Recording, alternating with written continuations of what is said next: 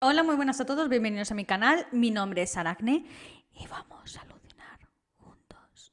En el vídeo de hoy analizaremos el documental de las cintas de Rosa Peral estrenado en Netflix el día 8.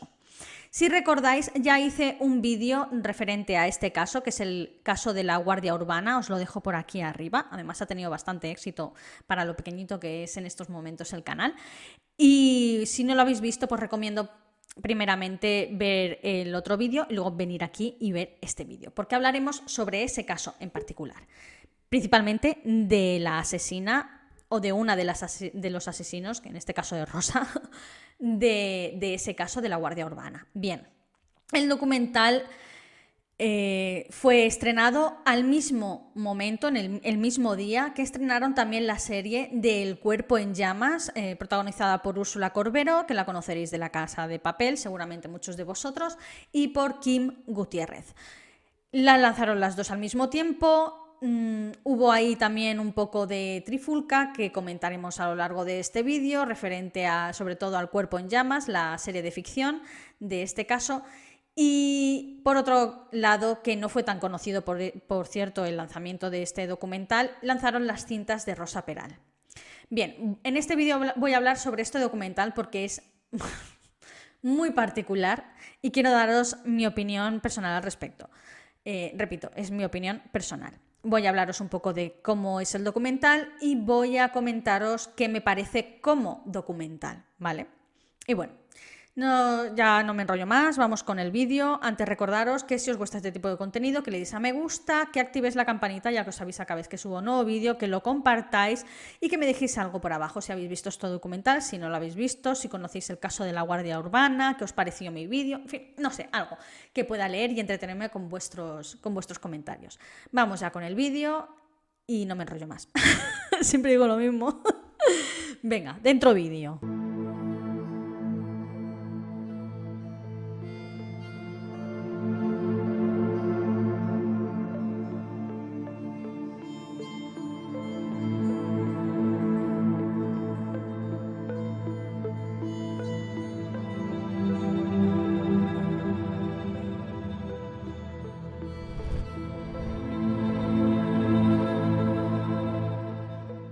Bien, como digo, voy a hablar únicamente sobre el documental de, de, Rosa Peral, de las cintas de Rosa Peral, y voy a empezar por el título. O sea, el documental se llama Las cintas de Rosa Peral. No sé si sabéis que en Netflix hay una serie de documentales que se llaman Las cintas de.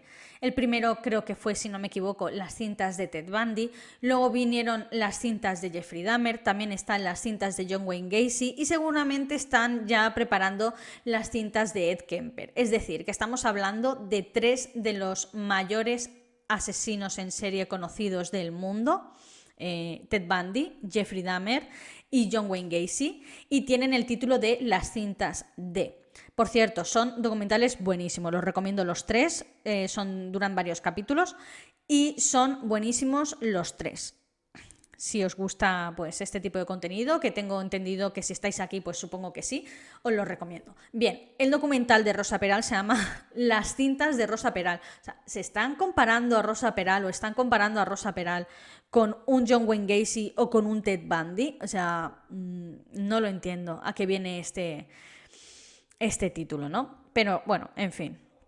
El documental dura tan solo una hora y veinte, o sea, dura menos que una película de, Disney, sinceramente. Tampoco es que haya mucho más que rascar. Y lo primero que aparece Rosa eh, lo primero que aparece es Rosa desde la cárcel, porque este documental lo grabó ella desde la cárcel. Eh, utilizó, de hecho, el tiempo que tiene para llamar a su familia y a sus amigos, eh, que lo hace por videoconferencia. Lo gastó en, en grabar esto para el documental.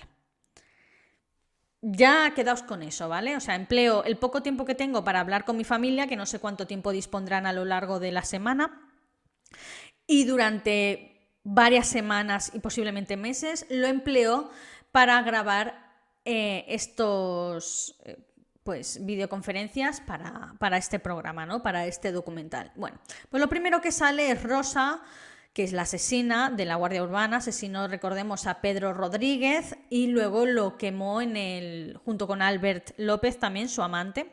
O sea, no es que asesinara a Albert López, sino que Albert López y Rosa, que no me explico, y Rosa Peral asesinaron al novio de Rosa, que era Pedro Rodríguez, lo metieron en un coche tras asesinarlo y le prendieron fuego hasta que no quedaron más que los tornillos que tenía en la espalda. De verdad, recomiendo que veáis el otro vídeo porque ahí lo explico todo. Bien, pues en este documental sale lo primero ella lamentándose de sí misma eh, y una de las frases que me sorprende, esto es lo primero que sale, ¿eh? dice lo que yo he padecido. Lo que yo he padecido. O sea, Pedro quien es la verdadera víctima, el novio a la que, eh, que ella mató, queda relegado ya no a un segundo plano, sino a un tercer plano. O sea, es increíble. Rosa es una manipuladora nata. Es muy manipuladora y por supuesto que usa la carta de la mujer que es juzgada por ser sexualmente activa. Esto sí que es verdad que hubo prensa que lo criticó, ¿no? El hecho de que fuera una mujer activa sexualmente. Pero en el juicio no se juzgó eso. Sí que salieron hablando de varias parejas sexuales de Rosa porque era relevante para este caso. Es una mujer que vive de, de, las relaciones sexuales, básicamente. Es muy manipuladora y ella manipulaba con sexo, ¿vale? Ella asegura que no buscaron las pruebas, que no buscaron pruebas, pero que se pero no hay ninguna duda de que mintió en sus declaraciones y además son declaraciones que no tienen ni pies ni cabezas, sinceramente. Se hicieron un montón de pruebas con la triangulación de sus móviles y, demás y mintió en todo. Y luego cuando la mandaron a hacer la reconstrucción de los hechos en el, en el lugar del asesinato, que era su propia casa, también dijo cada cosa que dices, es que no tiene ni pies ni cabeza. Pero en fin, como digo en el documental, salen imágenes de ella en la nieve disfrutando de es un vídeo grabado ¿no? de hace algún tiempo, de cuando estaba con, con Pedro y con sus hijas. Además, la relación no duró mucho. Mm, de hecho, oficialmente duró unos cuatro meses y extraoficialmente otros cuatro meses más, más o menos, no mucho más. O sea, quizás menos, quizás en total serían unos siete meses, porque ella eh, pues tenía, estaba casada y él también estaba casado. Entonces, durante unos cuantos meses estuvieron manteniendo las relaciones en secreto y luego ya cuando todo pues decidieron dejar a sus respectivas parejas y ponerse a vivir juntos y a hacer vida conjunta en pareja y demás. Entonces, la vida conjunta en pareja fueron unos cuatro meses y enseguida se ventiló a, Pedro, ¿no? Entonces sale un vídeo de ellos disfrutando en la nieve con las hijas de Rosa, que en ese, en ese momento pues tendrían 6 y 4 años, y le acompaña, por supuesto, una voz en off de, de ella en estas imágenes. Son unas imágenes, como digo, muy bonitas, de todos disfrutando en la nieve, riendo y demás. Y ella sale hablando de fondo en estas imágenes diciendo y asegurando que era lo que ella buscaba en ese momento, ¿no? Eh, que ella buscaba estabilidad, buscaba un hombre que quisiera a sus hijas, eh, él también tenía un hijo, recordad, buscaba eso, buscaba sentirse segura, que sus hijas tuvieran una figura paterna, aunque ella tenía una figura paterna, que era el padre mm, biológico, que por cierto es con quien se están quedando ahora, y están bien. Y bueno, y ella eh, básicamente sale como alabando un poquito la figura de, Pedro en ese sentido y que le quería y que bla, bla, bla, ¿no? Pero claro, se le olvida decir una cosa y es que mientras estaban disfrutando en la nieve, en esas imágenes, ¿vale? De un día en familia ahí esquiando y demás, ella estaba teniendo no una, sino dos relaciones sexuales a espaldas de Pedro. Que sepamos, una con Albert López, que es el otro coautor del crimen, y otro con el vecino, con el que también había tenido una aventura al menos en una ocasión, ¿no? Entonces, ¿por qué es esto relevante? Porque esas imágenes que muestran de un agradable día en familia, todos riendo, esquiando y mira cómo lo quiero, si es que era eh, el novio perfecto y, lo veía como un futuro marido, bla, bla, bla, todo eso es mentira. Todo eso es una mentira. Eh, ella le estaba engañando en ese momento. Entonces, todo eso es mentira. Su relación era una absoluta mentira. El primer entrevistado en el documental, aparte de la protagonista Rosa Peral, es Félix Martín, quien fue el propio fiscal del caso. Y dicen Dice él que era necesario probar la alevosía en este caso, ya que eso supone la diferencia entre un homicidio y un asesinato, y por ello también supone una importante diferencia a la hora de sus condenas. Un homicidio son muchos menos años a cumplir en, en la cárcel que un asesinato, eso creo que lo sabemos todos, ¿no? Bien, hay que mencionar que el propio fiscal, el señor Martín, actualmente se ha pronunciado en contra de este documental durante una entrevista. En Si amanece nos vamos, un programa de Roberto Sánchez de la cadena Ser, y al parecer no fue informado de que el documental iba a ser un lavado de cara descarado hacia Rosa Peral con la propia participación de Rosa Peral, ¿no? Eh, a él le informaron de que iba a ser un documental normal y corriente sobre el caso. Eh, ha habido también otros. Carles Porta, de la serie Crims, también hizo su documental que dura cuatro episodios y, es impresionante, es muy bueno. Y eh, pues el fiscal creía que iba a ser algo así, ¿no? Un documental sobre un caso que fue muy mediático en su momento y él, por supuesto, pues quiso participar en dicho documental. Pero en ningún momento iba a contar con el apoyo y la participación, él no sabía que iba a contar con el apoyo y la participación de uno de los implicadas directas en el asesinato de, Pedro, de Pedro, ¿no? Y, y eso, pues él cuando, cuando saltó el documental y lo vio, mm, tuvo que alucinar. Yo me lo imagino en su casa en plan, ¿cómo? O sea, ¿qué es esto? y por supuesto, pues incluso puede que se plantee el presentar alguna, algún tipo de demanda o algo. Ha sido muy criticado en este sentido, porque el resto de personas que invitaron pues, para participar en este documental, no sé si llamarlo documental de verdad, porque es que es un despropósito. Pero el resto de personas que salen, que salen hablando, pues, eh, periodistas de sucesos, salen hablando también, creo recordar que algún policía y demás, eh, muchos se han pronunciado y han dicho lo mismo que este fiscal, que no sabían absolutamente que iba a ser un lavado de cara hacia Rosa Peral, una de, la, de los cautores en este asesinato. O sea, hola, ¿cómo es posible que engañes? Es que me recuerda mucho a lo del documental de Mario Biondo, que lo, que lo hizo el, el, ex representante de Raquel Sánchez, ¿no? Y no avisó a la familia de que iba a ser un lavado de cara en contra de lo que ellos principalmente, y la justicia italiana, no, olvidemos, creen que realmente fue ese caso, ¿no? Entonces, se han callado muchas bocas y esto es que puede ser muy, muy, muy peligroso. Porque si empezamos a hacer así documentales sesgados, guardándote información hacia la gente que invitas a participar activamente en ese documental, para empezar, que ya estás manchando sus nombres y estás engañándolos desde un primer momento. O sea, no sé hasta qué punto podemos llegar con esto.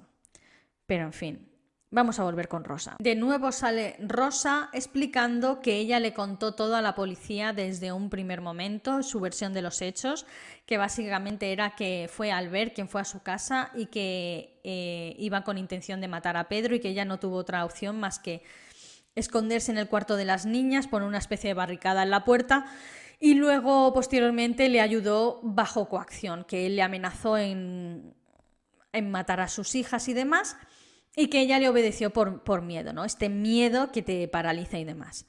Pero claro, hay algo que se le olvida mencionar a la señorita Rosa y es que ella saltó con, con esta, eh, esta versión, primero mentió, y saltó con esta versión 12 días después de haber encontrado el cuerpo de Pedro. 12 días. ¿Por qué esperó casi dos semanas para contar esta versión? Dice que en esos 12 días ella no, no había visto su caso por televisión, ni había leído absolutamente nada en prensa al respecto que había estado desconectada de todo en su casa, llorando la muerte de su novia. Sinceramente, esto es una mentira como una catedral. O sea, una persona como Rosa, que claramente le importa muchísimo su imagen, lo que la gente piense de ella. O sea, eh, se acaba de hacer un documental es una persona narcisista, pero narcisista en mayúsculas, extremadamente narcisista. Entonces, no veo nada posible que ella no mirara en televisión el caso de la Guardia Urbana cuando estalló. Imposible. Y menos siendo ella una de las piezas principales en este caso. Es imposible, ya os lo digo. Eh, lo que le repatea, en realidad, es que todo el mundo la veamos como lo que es, una asesina. Porque sí, podemos decir que es una asesina porque ya la ha sido condenada en un tribunal y es una asesina. Vale. Esos días, por supuesto que estuvo viendo las noticias y por supuesto que estuvo leyendo los artículos que decían que cada este caso explotó en la prensa, es uno de los más conocidos aquí en España. Y esos días seguramente estuvo planeando una versión de los hechos más o menos creíble, aunque en realidad es ridícula desde mi punto de vista, pero ese es mi punto de vista. Y estuvo, por supuesto, planeando esos días eh, una versión de los hechos, que, como digo, en absoluto casan con las pruebas que hallaron eh, por la policía, ¿no? Pues, eh, de hecho, cuando empezó a, decir esta versión de los hechos 12 días después, cuando fue a declarar, la policía la tuvo que parar en seco porque es que no cuadraban las pruebas y se estaba ella mismo tirándose piedras sobre su propio tejado, ¿no? Y la cortaron de golpe y le dijeron, mira, eh, Rosa, no tiene ningún sentido lo que me estás contando y te informo que a partir de ahora eh, estás detenida. Y fue cuando entonces la bajaron a los calabozos. En el documental, Rosa asegura que pasó cuatro días encerrada en los calabozos sin poder ducharse y sin poder comer. Eh, no tengo constancia de esto, de que esto sea cierto, pero lo veo altamente improbable.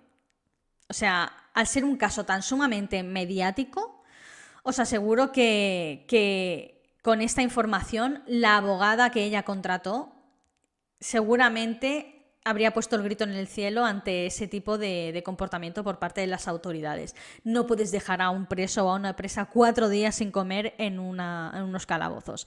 A ningún preso en España acusado de asesinato lo han tenido cuatro días sin comer, ya os lo digo, o sin ducharse. Bueno, lo de ducharse ya es más posible, pero sin comer, lo siento mucho. Bueno, sorry, no sorry, sinceramente, no me lo creo. Pero bueno, Pasamos a analizar un poco las relaciones sentimentales de Rosa, que como digo, en este caso particular sí que son relevantes. Bien, cuenta que en el año 2000 conoce a Rubén con tan solo 16 años, ella era muy jovencita, Rubén era mayor, e inician una relación. Se casan en 2010, 10 años después, y tienen dos hijas. Mientras está con Rubén, conoce a Albert en el trabajo. De hecho, Albert es su compañero dentro de la Guardia Urbana, cuando van de así en parejitas, ¿no? Inician una relación a espaldas de su marido, de Rubén, aunque ella la denomina relación sentimental, en realidad era puramente una relación sexual. Eh, es ella quien decide dejarlo en el plano físico, pero porque según ella, Albert no le interesaba tener una relación estable, que puede ser Puede ser perfectamente que él dijera, pues mira, solo me apetece estar contigo físicamente. Y ya está. No le interesaban los niños eh, y Rosa, pues como digo, tenía dos hijas con, con, Rubén, dos hijas. Entonces es muy probable que simplemente pues, lo tuviera ahí pues, para librarse de vez en cuando. Pero lo importante en este sentido es que estaba de espaldas todo a Rubén, una relación incestuosa, ¿vale? Incestuosa, no, perdón, adúltera. que yo sepa, no son hermanos. Pero bueno, menciona entonces cuando conoce a Pedro y que salían juntos a pasear con las motos y que empiezan también a tener una, una relación a espaldas de Rubén y también de Albert. Y también de la esposa de Pedro, por cierto, que en ese momento estaban recién casados y tenían un bebé de pocos meses, de un año o algo así, ¿no?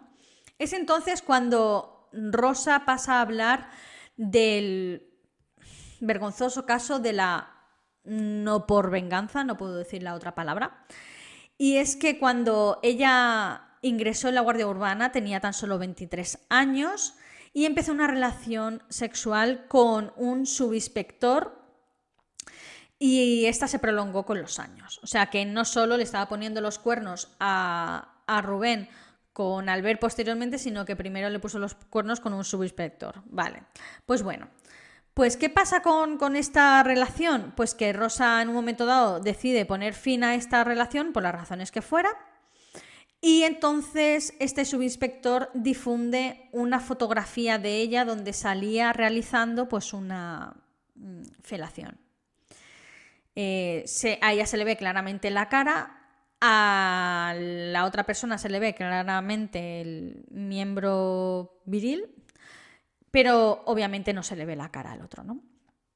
En teoría, este subinspector es quien difunde la, foto sin permiso de ella, obviamente, y además manda un email como escrito en primera persona de Hola, soy Rosa y soy una... Mm, y me gusta chupar... Mm", ¿Me entendéis? En fin. Era un mensaje muy desagradable con en fin, tuvo que ser, la verdad es que este episodio tuvo que ser bastante desagradable. Esto lo envió a todos sus contactos y por ende a sus compañeros de la Guardia Urbana, que ya de por sí tiene que ser muy difícil abrirse paso como mujer en un cuerpo policial. Ya si te mandan esto, apaga y vámonos. Entonces pasó a ser la comidilla de la comisaría, imaginaos. Pero en fin, cuando empieza la relación con Pedro, eh, es él incluso quien la alienta a denunciar este comportamiento, ¿no? lo que le había pasado. ¿no? Y este caso terminó en realidad en la nada porque el juicio tuvo lugar cuando ella ya estaba eh, en prisión preventiva a la espera del juicio del asesinato de Pedro. Y entonces entró en esos juzgados ya con la mancha de asesina, ¿no? O de presunta asesina. Al final, pues básicamente este juicio lo, desestimaron porque no pudieron probar, atención, y esto es cierto, ¿eh? quién había filtrado esa foto porque no pudieron probar quién era el, o de quién era el miembro en esa foto. O sea, es algo ridículo. De hecho, Rosa Em, grabó por teléfono una conversación que tuvo con este subinspector después de que pasara todo esto, en la que le decía, pero fuiste tú quien publicó la foto, y esto sale en el documental y es cierto. Y él dice, sí, fui yo quien publicó esta foto y me arrepiento y lo siento y tal. Y eso lo presentó Rosa, pero esa, esa grabación no, no se admitió en el tribunal. Entonces, es esta parte es chunga, ¿no? Pero bueno, sale, la meten en el documental de este, de las cintas de Rosa Peral, yo creo que, sinceramente, para dar un poco de, pena, que sintamos cierta empatía por ella ante eso que le pasó, que sin duda fue un episodio horrible. Pero es que no tiene nada que ver con el caso, o sea, realmente no tiene nada que ver. ¿Por qué lo cuentas aquí? ¿Para hacerte más la víctima? Es que me parece increíble. En el documental mencionan también un suceso que yo considero, bueno, y que la Fiscalía también considero muy importante en este caso, yo lo considero como una de las pruebas bastante fuertes, aunque es circunstancial, pero muchas pruebas circunstanciales arman un caso, por cierto. Bien, es un audio que mandó Rosa el día 19 de abril, recordemos que Pedro falleció la noche del 1 al 2 de mayo, es decir, unos 10 días antes de producirse el asesinato. Y Rosa mandó el día 19 de abril eh, un audio que decía algo así. Oye, tonto el bote, que tienes el móvil apagado. Había pensado en que si hacemos eso, si hacemos eso, de ir a Portaventura, que para quien no lo sepa es un parque de atracciones gigantesco, el próximo fin de semana el próximo fin de semana. He estado en Alcapravo, que es un supermercado, y he visto una oferta para ir a Portaventura. ¿Te parece guay si pasamos un fin de allí con las niñas? Ese audio, la Fiscalía logró demostrar que iba dirigido a Albert, el coautor del asesinato de Pedro, ya que el mote de tonto el bote solo se lo decía a Albert, y de hecho Albert la llamaba ella tonta el bote, era un mote que se tenían entre los dos desde hacía mucho tiempo. Y también pudieron demostrar que iba dirigido a él porque justo previamente a realizarse ese audio, había realizado dos llamadas perdidas a Albert y la geolocalizaron en el aparcamiento de este supermercado Alcapravo, ¿vale? Entonces, claramente ella salió del supermercado, llamó a Albert, no lo cogió, volvió a llamar, no lo volvió a coger y decidió mandarle un audio por WhatsApp.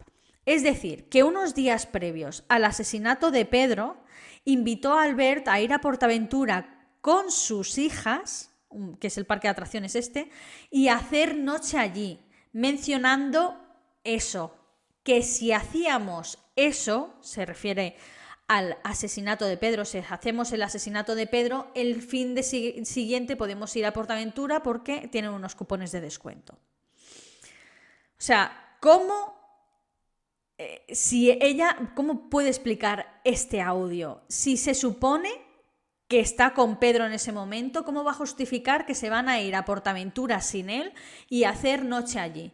Y si después de ir al parque las niñas, como son muy pequeñas, recordemos, tenían 6 y 4 años en el momento de los hechos, se le escapa alguna y dicen, sí, el amigo de mamá y mamá nos llevaron a Portaventura. O sea, eh, ¿cómo va a justificar eso? ¿Qué se supone que es eso que iban a hacer o que tenían que hacer?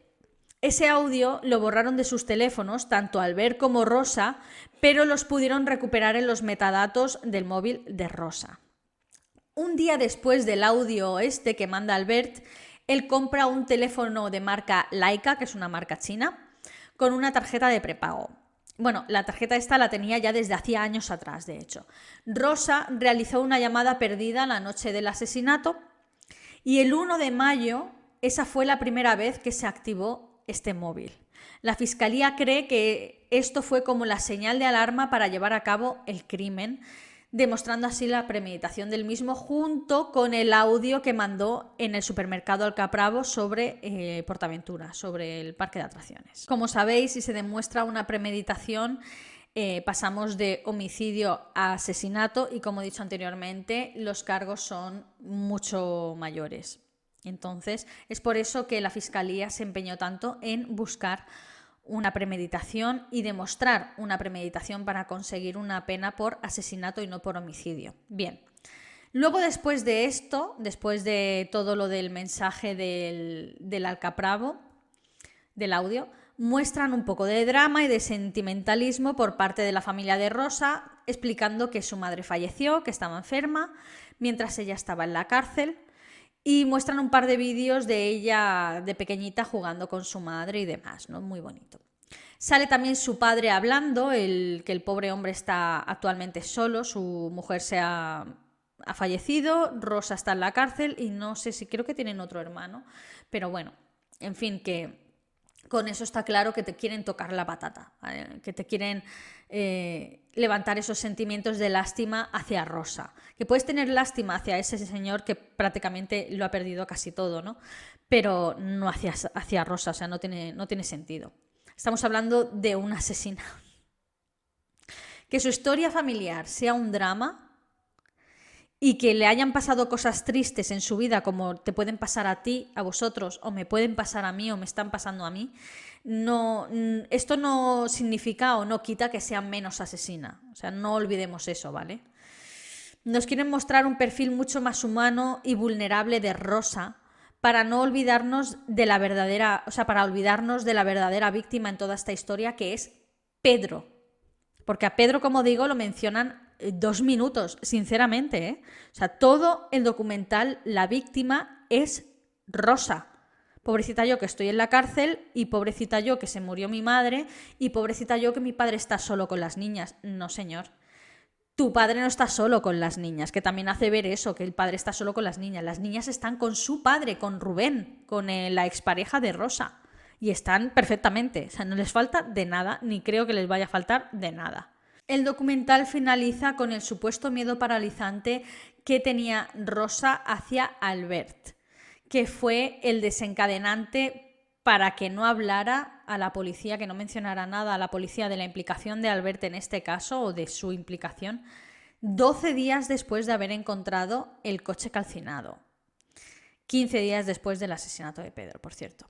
Ella asegura que estaba aterrorizada, que estaba amenazada eh, por Albert, ella y sus hijas, por cierto, y que fue por esto por lo que no fue a la policía, siendo ella misma policía y no denunció a Albert por este miedo paralizante.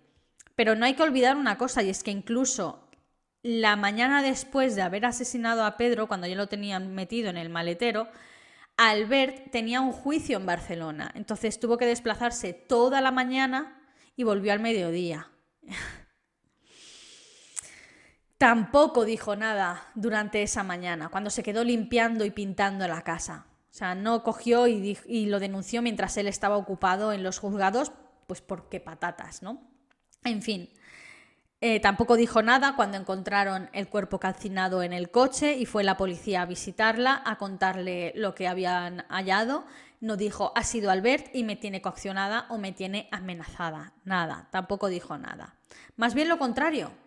De hecho, reaccionó con pasividad ante las noticias que le estaban dando y dio un testimonio falso y solo fue el día 15, como digo, 12 días tras el hallazgo del cuerpo de Pedro en el coche calcinado, eh, que fue cuando Rosa por fin inculpó a Albert. Albert ni siquiera sale en el documental, lo mencionan muy por encima, ni tampoco lo hace su ex, Rubén, o la pareja de este que también testificó en el juicio, aunque su testimonio fue desestimado. Bien, Pasamos ya al final de este vídeo en el que voy a dar mi breve opinión personal al respecto. Repito, esto es solo mi opinión personal. Vosotros podéis expresar vuestra opinión personal en comentarios. Por favor, no me funéis por esto. Es mi opinión personal. Opinión. ¿Vale? Bien. En mi opinión personal es uno de los peores documentales que he visto en mi vida. Y a mi juicio, este tipo de documentales sesgados son altamente peligrosos, ya que si empezamos a hacer documentales blanqueando las acciones de cualquier asesino condenado en la cárcel, puede nublar el juicio de la gente. Las pruebas contra Rosa son muchas y muy numerosas. Tuvo un juicio justo. Sí que es verdad que la prensa se cebó en su momento con este caso y se habló mucho de sus relaciones, eh, de sus múltiples relaciones amorosas o sexuales, mejor dicho.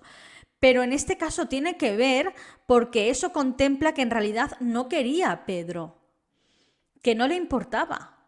Le daba igual engañarlo con uno o con otro. Como dije en mi vídeo anterior de la Guardia Urbana sobre el caso, a Rosa le cayeron 25 años por asesinato con alevosía y también por la relación de parentesco que tenía con Pedro, a ser su pareja sentimental, y a Albert le cayeron 20 años como coautor del mismo hecho. Coautor, no cómplice, es decir, que los dos fueron asesinos. La diferencia es muy importante, por cierto, el, el ser coautor y no cómplice. Y bueno, esta es mi opinión personal. Decidme por favor que si lo habéis visto, qué os ha parecido. Os he contado más o menos las partes más importantes del mismo. Básicamente es una hora y veinte de lloros y lamentos de Rosa, de intentar justificarse y de intentar hacernos ver como, como una víctima. Solo mencionan, como digo, de verdad, solo mencionan a Pedro como que dos minutos cuando muestran las imágenes de Pedro jugando con las niñas en la nieve. Y es básicamente una excusa para decir que lo quería y que lo veía como su, el amor de su vida y demás. no me cuentes tu vida, chica. Eh, no me ha gustado. Odio que me intenten engañar. De hecho, como digo, han salido varios de los participantes de este documental, entre ellos el fiscal, y varios periodistas de sucesos que participan en el mismo criticándolo, incluso el director del mismo ha tenido que disculparse ante ellos por no haberles informado desde un principio que se trataba básicamente de un documental para blanquear a Rosa Peral. Que también alta vergüenza tienes que tener, señor, ¿vale? En fin. Me pregunto si sacarán un documental blanqueando a Albert. No sé, quién sabe, tiempo al tiempo. A lo mejor lo están haciendo ya, vete a saber. Pero bueno, hasta aquí el vídeo de hoy eh, comentando el documental de las cintas de Rosa Peral, que, el título es las manos a la cabeza. Si os ha gustado, si os ha parecido interesante, dale a me gusta, compartidlo, activad la campanita ya que os avisa cada vez que subo nuevo vídeo. Tenéis un nuevo vídeo todos los miércoles y los domingos. Y yo sin más me despido hasta el próximo vídeo. Adiós.